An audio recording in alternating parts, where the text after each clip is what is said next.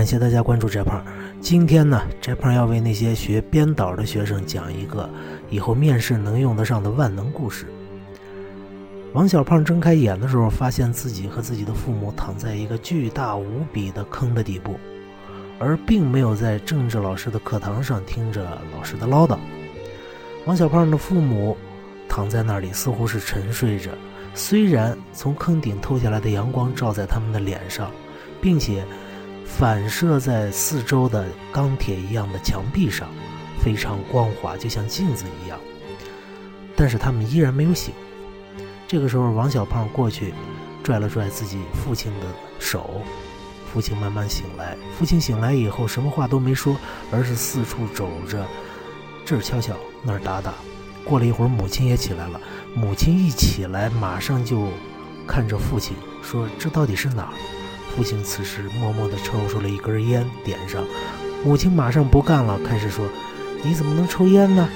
你是不是背着我抽了很久的烟了？”啊！我怎么当时就嫁给你这么个没出息的？我真是瞎了眼了！等等等等。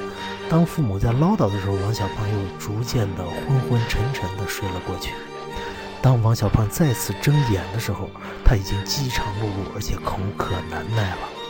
这个时候，他发现父母在远处悄悄地在商量什么。天上已经没有了阳光，原来已经过去半天了。王小胖就向自己的父母要吃的。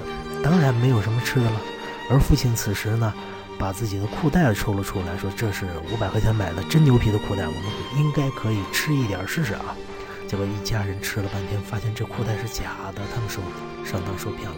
最后还是王小胖的母亲打开自己的包，从里边拿出一些卫生纸，蘸着包里边的 BB 霜，勉强填饥。第一天就这样过去了。第二天。随着时间的延长，饥饿感越来越强，王小胖甚至已经出现了幻觉。当他再次醒来的时候，发现父母在远处又在悄悄地商量着什么。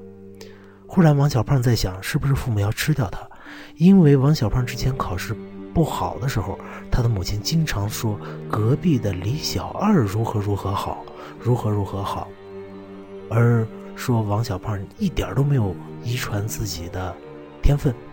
于是，一个巨大的恐怖扼住了王小胖的喉咙，使他没法呼吸。这个时候，父母都过了过，都过来了。王小胖只得再闭上眼装睡。他感觉到父亲握着他的一只手，母亲握着他的另一只手。这个时候，一只手捂住了王小胖的嘴，耳边传来一句话：“赶紧吸，别浪费。”原来，王小胖的父亲咬破了自己的动脉，想给自己的儿子。留下一线生机。王小胖挣扎着说：“父亲不！”但是这个话他没法说出口，因为他知道这个血非常珍贵。下课了。王小胖睁眼，发现自己出了一身透汗。原来这是一个梦。